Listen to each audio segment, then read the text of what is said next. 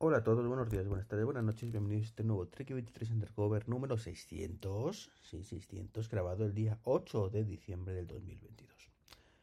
Bueno, tal y como había anticipado en el podcast anterior, pues iba a ocurrir que al final grabaría esto más rápido de lo previsto y, mm, bueno, pues aunque os pedí audios y cosas restas, bueno, pues no ha llegado ninguno tiempo de este podcast, que no pasa absolutamente nada y seguro me lo quiere mandar a posteriori, pues yo encantado lo publicaré y ya está, no, no os preocupéis.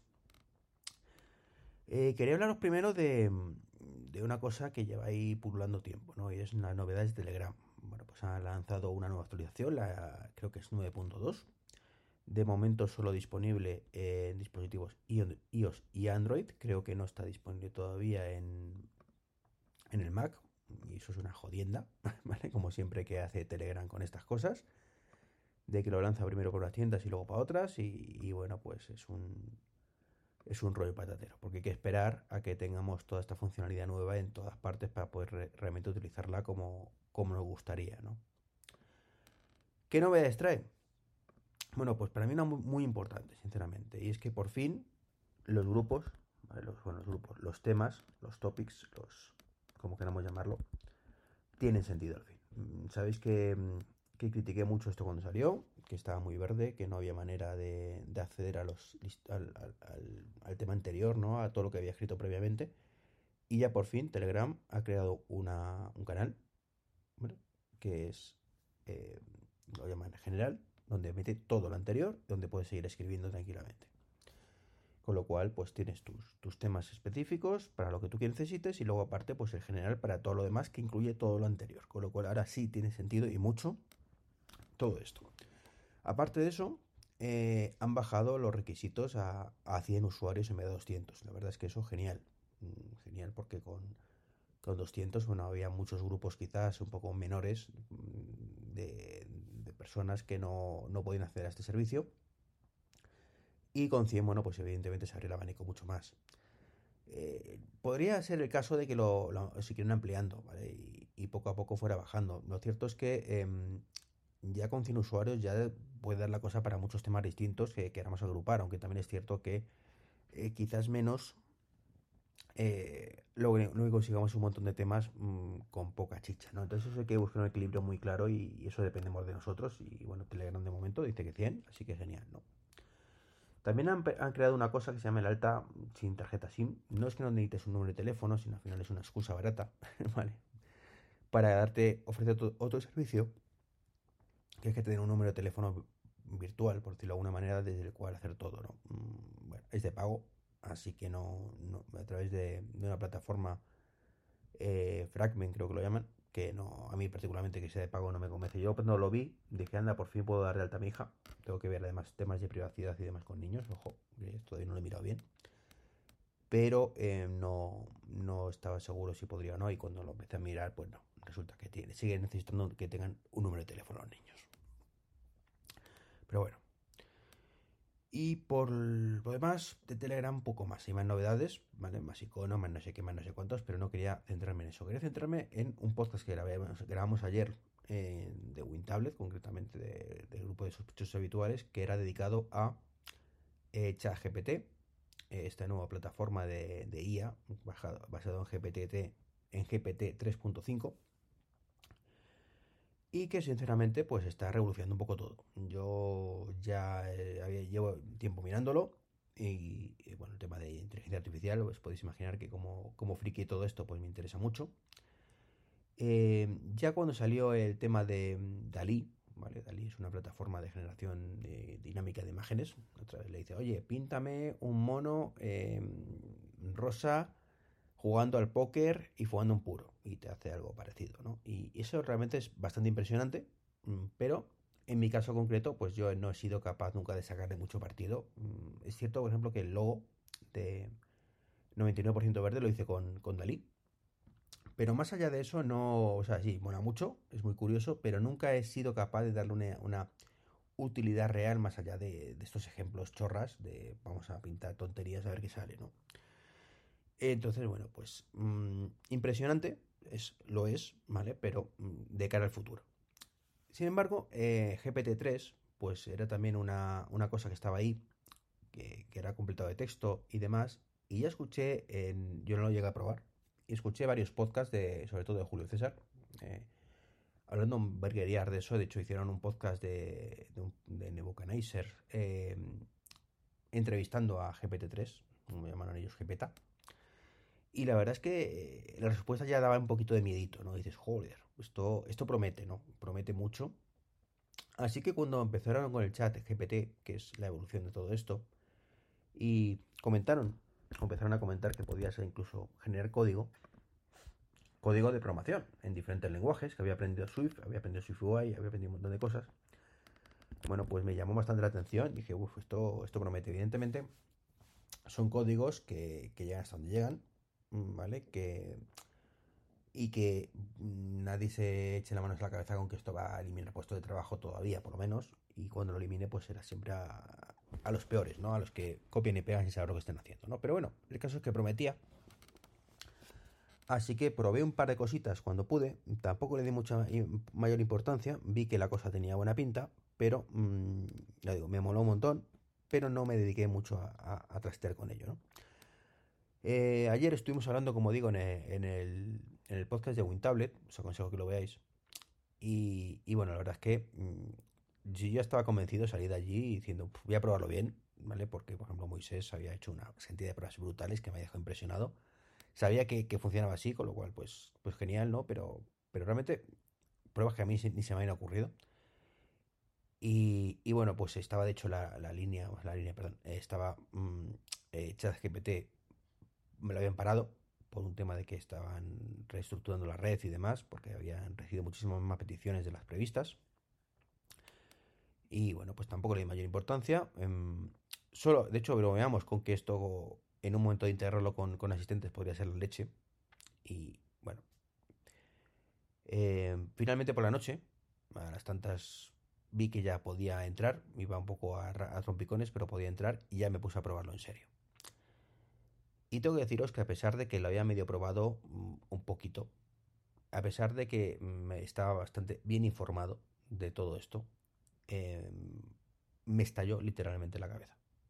Mm, lo más parecido a que te estalle literalmente la cabeza, pues es lo que yo pude ver anoche, después de empezar a, darle caña a eso.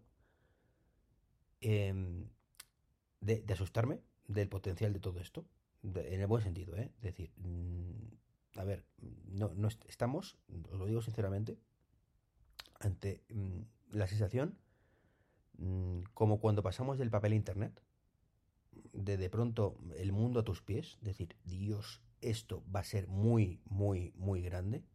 Bueno, pues era algo similar a esto, o sea, de, de, de flipar, de flipar.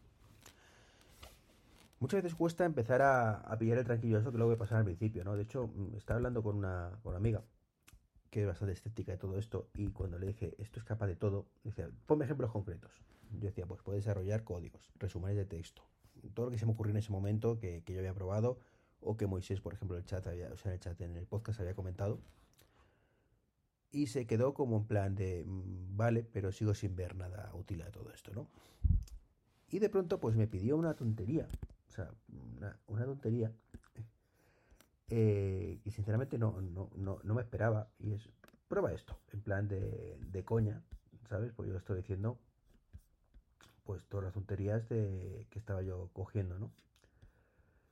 Y, y estoy de hacer memoria, estoy intentando hacer memoria que es lo que me pidió.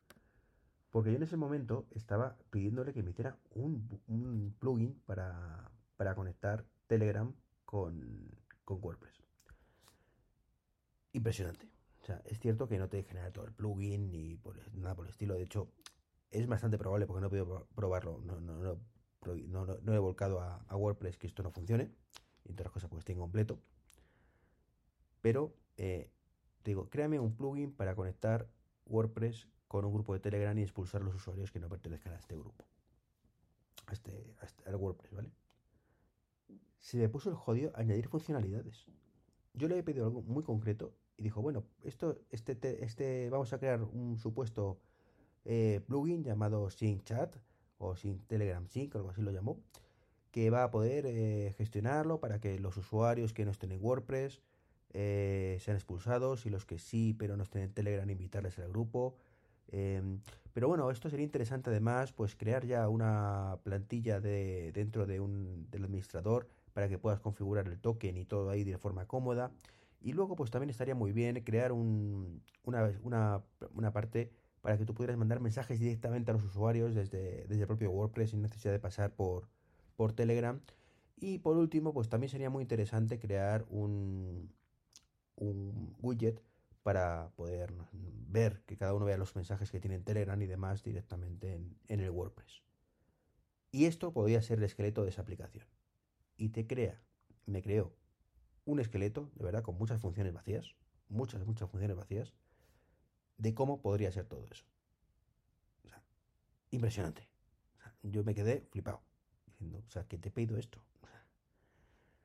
pero luego dice, bueno, que como es un proyecto teórico, que tampoco te puede generar mucho código y demás, pero bueno, para darte una idea, ¿no? Pero es que luego le empiezas a pedir, bueno, ¿y qué pondrías en esta función en concreto? Y te lo empieza a rellenar. Y te empieza a rellenar todo por partes.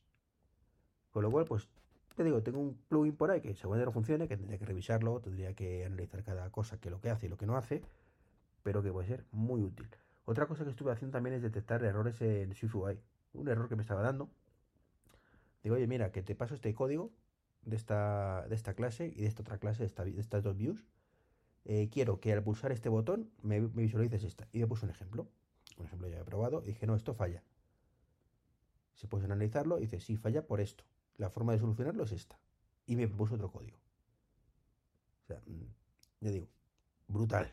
Esto que, que, lo ves, dices, Dios mío, esto no tiene fin. Entonces, como, como decía, estaba hablando con, con esta chica mientras tanto. Y dice, venga, pide esto. Es que estoy viendo la conversación. Dice, que genere un dato estructurado en JSON con ID producto y precio para una URL. ¿Vale? Una URL que si pulsamos, ¿vale? era concretamente ni más ni menos que un una página donde te hablan de un coche directamente no, no es nada en JSON, nada por el estilo, es un HTML que habla de un coche. Pues me generó el código. Me generó directamente el JSON, se lo, se lo puse, se lo, eh, se lo, se lo pegué. Además, eh, me añade, eh, porque hay una cosa que tiene muy chula, es que te explica todo lo que hace. O sea, no solo te genera el código, no, no. Te pone comentarios de todo, ¿vale? Y aparte te explica por qué pones cada, cada, cada cosa. Y en este caso, pues te dice que el dato estructurado utiliza el, el esquema del producto para proporcionar información del producto, de dónde sacado las dos cosas, bla, bla, bla. Y su respuesta fue, hostia, que, que, que verdad, que, lo, que válido. Eh, me estuvo preguntando algún par de chorradas más, que evidentemente pues eso ya no, no tiene mucho sentido. Y luego eh, me pidió también que genera tags para relacionar artículos de una página en concreto y que cada tag debiera estar mínimo en dos artículos diferentes. Eh, bueno, se lo generé. Se lo generé y su respuesta fue wow. Así, directamente. Eh, se quedó a cuadros diciendo, vamos a ver, ¿qué me estás contando? Eh, y me estoy intentando poner más pruebas, tal, pero bueno, es cosas específicas de su trabajo y, bueno, tampoco eh, tenía mucho sentido ya más, más allá, ¿no? Pero, mm, de verdad, esto es impresionante. O sea, hoy he tenido, o sea, no, he podido pegar ojo en toda la noche, os lo digo sinceramente, o sea, de, de, estar durmiendo y decir, tengo que probar esto, tengo que probar esto, tengo que probar esto. Y los pelos como escarpias, con un potencial que tiene esto increíble, o sea, increíble. Ya os he dicho antes que esto va a ser equivalente a cuando pasamos de no tener nada a tener internet. Esto es brutal, brutal. Eh, tanto que asusta y, lo estuvimos debatiendo en el podcast de la gente, los trabajos y, demás. Yo creo que estas cosas es como todo, hay que abrazarlas, hay que ver por dónde van. Y mm, eso sí, esto está creciendo tan rápido que mm, va a haber que legislar ciertas cosas y como estuvimos hablando pues de, de este proyecto, porque cuando lo, ve, lo, lo, comentaban era como algo muy lejano, ¿vale? No, bueno, cuando los robots lleguen, los autómatas y sustituyan a humanos y, y demás, bueno, pues a lo mejor hay que poner, eh, crear, eh, que paguen impuestos y con eso generar sueldos específicos para la gente que no trabaje. Todo esto que, que os sonará, ¿vale? Pues con esto está más cerca que nunca. y lo ves ahí, lo ves que está asomando la patita por la puerta. Entonces, mucho ojo que esto hay que regularlo bien, no, no este uso de estas cosas, que también, sino cómo afectar a la sociedad, porque ya digo que el cambio va a ser muy rápido, muy, muy rápido, y si se gestiona bien, podemos pasar a, vivir muy, muy bien, muy, muy bien, y si se gestiona mal, podemos pasar a vivir muy, muy mal. Y yo no confío mucho en los políticos. Eh, hoy me ha dado por ahí y le he preguntado según me he levantado, digo, que me hablara de los asistentes de voz, ¿no? Y se ha puesto a contarme, pues que... Eh, cuáles había, ¿no? Que... Ah, bueno, le he preguntado cuál es el mejor asistente de voz del mercado, ¿no?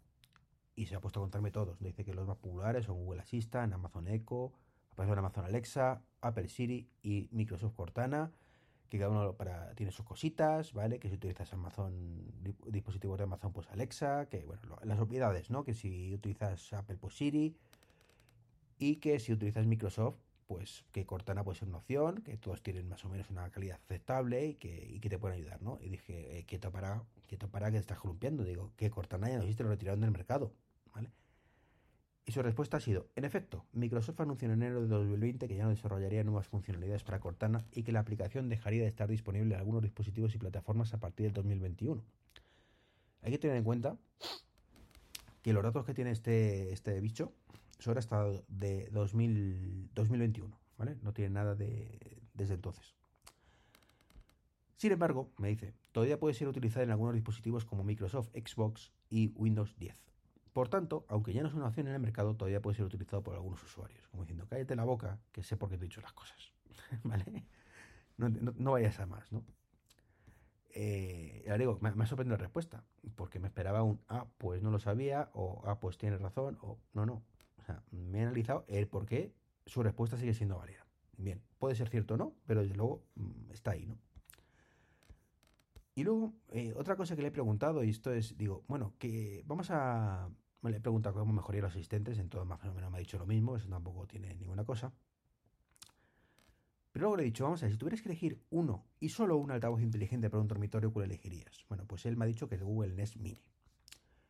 Eh, digo, bueno, me, lo razona, ¿eh? Me razona que es em, eh, directamente porque tiene Google Assistant, que bien, eh, que puede responder comandos y, preguntas de forma rápida. Para, para, Google, para, para este asistente, para, este, pero para esta IA, el que mejor funciona en compresión es el de Google. Bueno, creo que es algo bastante general. Aunque bueno, a mí en el caso de Alejandra pues me funciona bastante bien también. Y me habla pues de que tiene un diseño compacto y discreto, que se puede colocar en, sin mucho espacio en el dormitorio, que tiene cancelación de ruido, por lo cual puede, puede utilizar para escuchar música sin, sin interrumpir el descanso, y bueno, pues que le considera que es así, ¿no? Y le digo, bueno, ¿y por qué no uno de Alejandra? Mm, ¿Vale? ¿Por qué has elegido este? Y me dice, elegiría Google Mini en lugar de una Amazon eh, Alexa por varias razones. Considero que la comprensión del lenguaje natural de Google es superior a la de Alejandra. Por lo tanto, le puede entender y responder a mayor cantidad de preguntas y comandos de forma precisa y rápida. Además, cuenta con cancelación de ruido, lo que es ideal para un dormitorio sin interrumpir el descanso.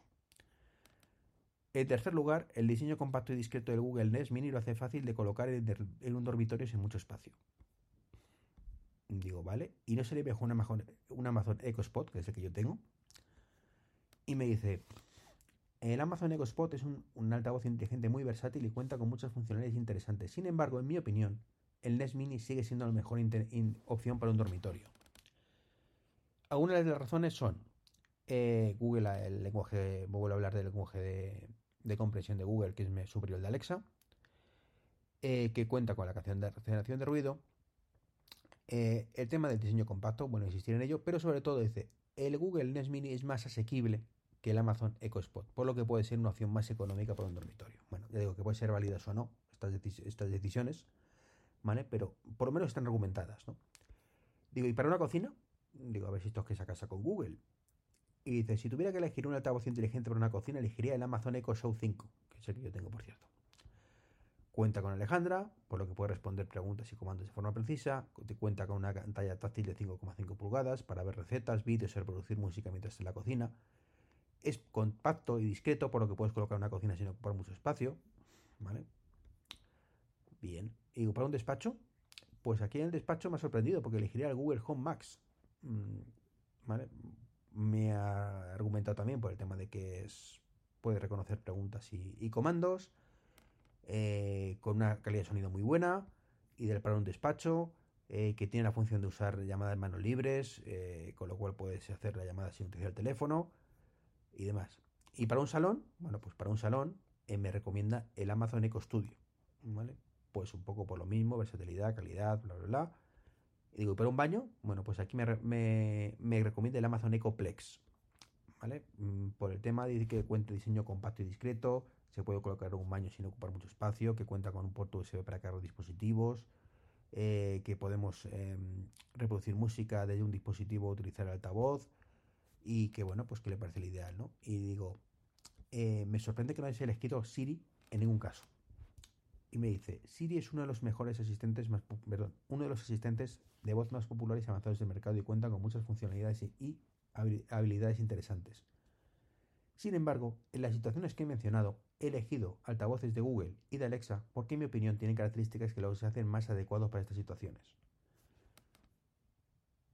Eh, te quedas ahí un poco y luego, eh, por no enrollarme, me, explica en cada caso el por qué ha elegido otra vez esto y no el otro de forma resumida además. Y le digo, bueno, ¿y en qué caso elegirías uno con Siri? Y me comenta que, siempre es una, Siri es una buena opción, pero que hay situaciones en las que podría ser especialmente conveniente, ¿no? Dice, si tienes un iPhone o un Mac, ¿vale? Pues podría integrarse con el asistente para, eh, para con tu ecosistema. Eh, que si tienes Apple HomeKit, ¿vale? Pues te permitiría controlar dispositivos inteligentes de forma rápida que te guste navegar por la Apple Store. Bueno, aquí esto, esta parte ahí se columpia porque eso lo permite, pero bueno. Y desde luego que si tienes Apple Music, pues sería ideal, ¿no? Como digo, esto da miedito. O sea, miedito, miedito. O sea, es un antes y un después. O sea, estoy convencido de esto. Y, y ya os digo, o sea, es que esto es una inteligencia de carácter mm, en cierta manera general. O sea, es que ya no hablamos de algo como Dalí, no, es que sirve para dibujar o para pintar cuadros, ¿vale? O para pintar gatitos. No, no. Hablamos de algo que es capaz de hablarte en casi cualquier idioma. De hecho, mm, voy a poder, por ejemplo, ahora eh, tradúceme lo anterior a eh, francés, no, a chino mandarín, venga, o a sojili. a, ruso. A ver qué me hace. Bueno, pues eh, lo anterior es justo lo que os he dicho de, que si es una buena opción. La verdad es que va un poquito lento el cacharrillo este, pero bueno, es... A ver qué hace, ¿no? Como digo, estoy de verdad mm, bloqueado, o sea, con esto. O sea, no, hace mucho, mucho, mucho tiempo que no, no veía un cambio de paradigma Joder, me lo estoy traduciendo y todo. Ahora ahora lo voy a pasar por. Por todo esto. Está, en ello, está en ello. Pero vamos. Está aquí. Uf. Sí, sí. Estoy viendo. que es impresionante esto. Voy a, voy a ver lo que, lo que me ha traducido. Digo si lo ha hecho bien o no. Eh, está en ello todavía, pero también me, me puede decir, es que el ruso, bueno, pues al final es un Google. Sí, lo mismo que Google Translator. Sí, claro. Eh, pero esto lo deja a la Betún todo. O sea, todo. Ahora, imaginemos por un momento que no, no entiendo por o sea, no entiendo por qué no debería ser así, más allá de, temas de egos, de licencias y demás, que de pronto Alejandra, ¿vale? Siri o Google eh, dejan de ser ese asistente que es y todo lo filtran a través de de esta inteligencia de chat GPT o el equivalente, ¿vale? Eh, sería increíble. O sea, mm, pasaríamos de la prehistoria de los asistentes, que es lo que estamos ahora mismo, que han evolucionado muy rápidamente, pero siguen estando en la prehistoria, a prácticamente nivel Star Trek, os lo digo sinceramente, en un telediario. Eh, una de las cosas que en mi subconsciente yo creo que, que tengo ahí que, más me gustan de, Star Trek es el tema de el control por voz de todo, de, por voz de todo, ¿vale? Decir, oye, ordenador, hace esto, esto, otro, y patatí, patatero, ¿vale? y que eso sea capaz de interpretar todo y que lo gestione bien. Y era una, es una de las cosas por lo que yo tengo el asistente, en la, la, casa llena de altavoces, ¿no? Por esta posible funcionalidad, ¿no? Eh, y evidentemente, pues estamos años luz de eso. O sea, si tú ves a Alejandra, o bueno, está un poco más cerca, si ves Google está un poco más cerca, pero Siri evidentemente sabemos que da para lo que da. Y sin embargo, si esto metemos esta capilla intermedia por el camino, esta capacidad de comprensión del lenguaje natural, es un salto brutal en muy poco tiempo. Pero brutal, brutal, brutal.